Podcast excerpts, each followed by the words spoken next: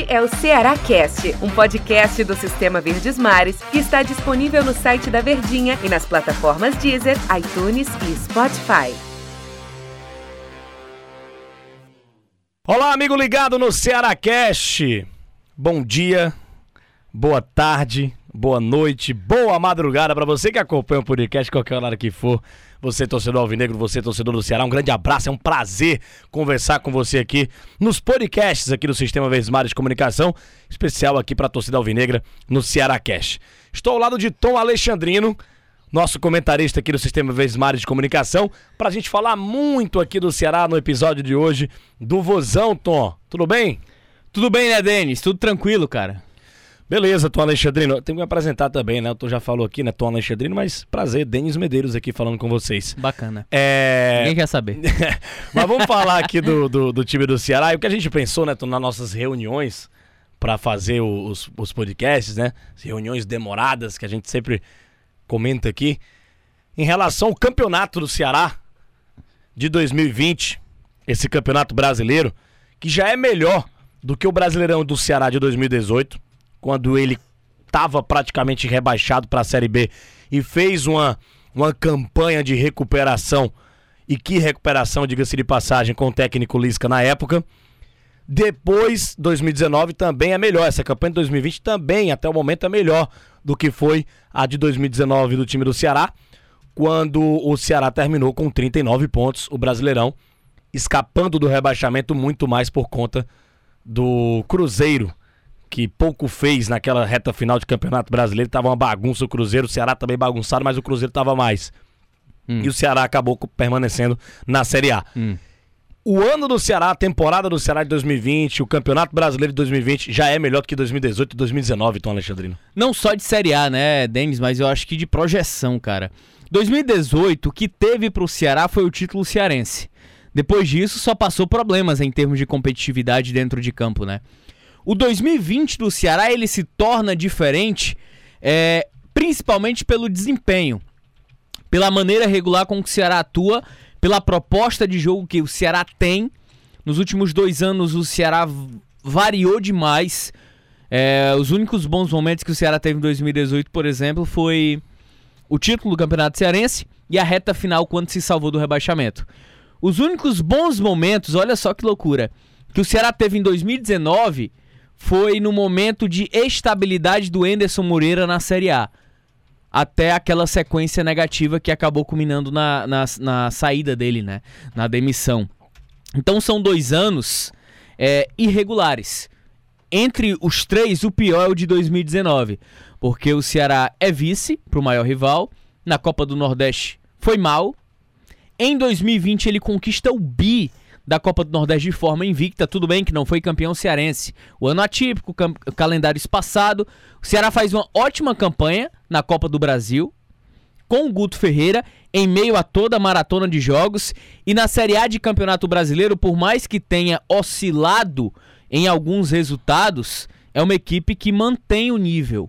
Em nenhum momento o Ceará esteve estacionado numa zona de rebaixamento, por exemplo. O Ceará sempre teve muito naquela parte intermediária da tabela. Só que hoje, com o crescimento de competitividade do Ceará, com a regularidade de atuação que a gente ficou acostumado a ver desde a Copa do Nordeste, eu acredito que o Ceará encontra o seu caminho na competição. Não só de tabela, mas eu acho que desempenho em campo. Tudo aquilo que a gente viu na Copa do Nordeste ou naquele início de Série A, quando ele engatou três vitórias seguidas contra Bahia, Atlético Goianiense e Fortaleza, não era miragem.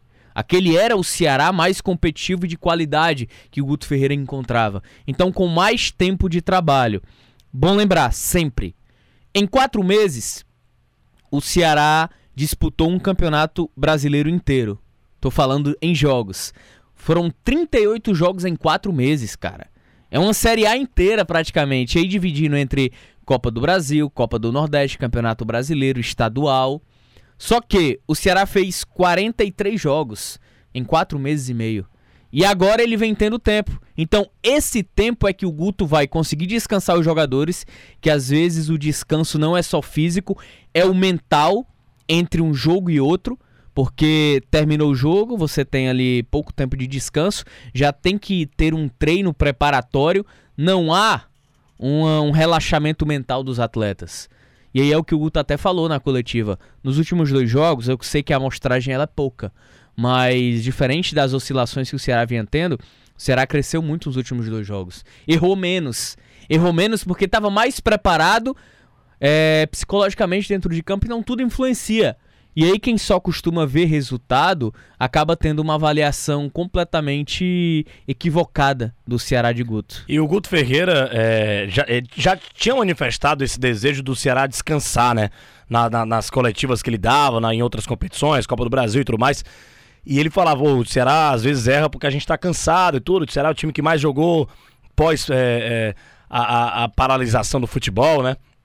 E o Guto Ferreira tem mérito total nisso. A gente já fez outros episódios aqui do Ceará Cast falando da bo, do, bom, do bom ano do Ceará até o momento, né? O Ceará chegou nas decisões do Campeonato Cearense, o Ceará é, fez uma ótima Copa do Brasil, ficando entre os oito primeiros colocados da competição.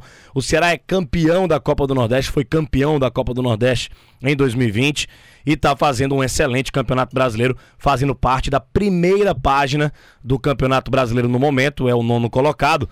E eu, eu, eu tento lembrar aqui de cabeça, Tom Alexandrino, de, de, de, de, equipes que estão jogando o mesmo campeonato do Ceará, o Campeonato Brasileiro, que o Ceará é melhor, tanto em peças, na teoria de nomes, né? Como também o jogo jogado dentro de campo.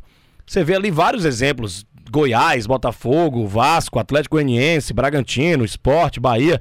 Esses clubes que eu citei, talvez esteja esquecendo um ou outro, eu vejo o Ceará superior e por isso não é de se, de, de se surpreender a campanha que o Ceará tá fazendo.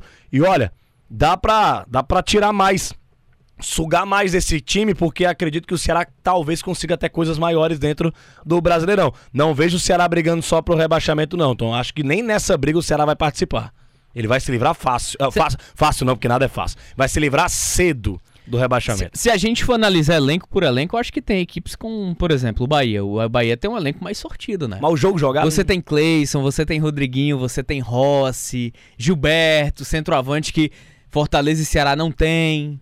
De capacidade técnica, mas é como você falou, o jogo jogado, cara. O coletivo de, do Ceará, ele tá à frente de coletivo como o Corinthians, está à frente do jogo coletivo do Bahia, é uma equipe mais equilibrada é uma equipe com nível de futebol melhor, então é, é um Ceará que conseguiu esse equilíbrio, cara.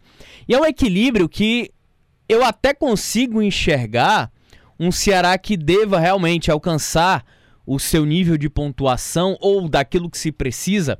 Porque quando inicia a Série A, o planejamento é permanência.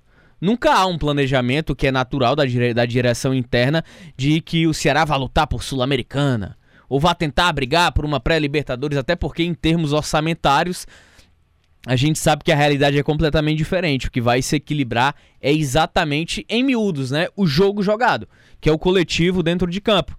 E aí a gente tem uma margem, e aí por que, que eu sempre falo sobre a sequência de jogos que o Ceará teve?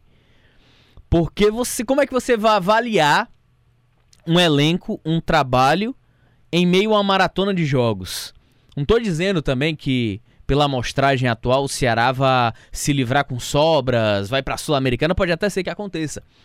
O que eu estou dizendo de comparativo é que nesse momento a gente vai ter uma visão mais cristalina de análise de desempenho do elenco do Ceará e do trabalho do Guto Ferreira. Paralelo, em novembro o Ceará jogou oito vezes, em dezembro ele vai jogar quatro no total, o mês inteiro.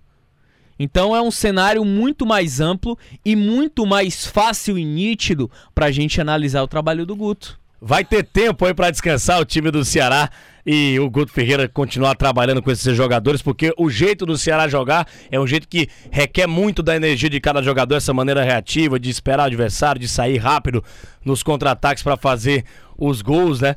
E o Ceará necessita muito do físico dos seus atletas. Deu nosso tempo por aqui, Tom Alexandrino. Um grande abraço para você, então, Alexandrino. Valeu, hein, cara. Valeu, Denis. Grande abraço, hein, cara. Grande abraço, Tom Alexandrino. Valeu, torcida alvinegra. Até a próxima edição aqui do Ceará Cast. Um grande abraço a todos. E um bom dia, boa tarde, boa noite, boa madrugada para você outra vez. Valeu, galera. Este é o Ceará Cast, um podcast do Sistema Verdes Mares que está disponível no site da Verdinha e nas plataformas Deezer, iTunes e Spotify.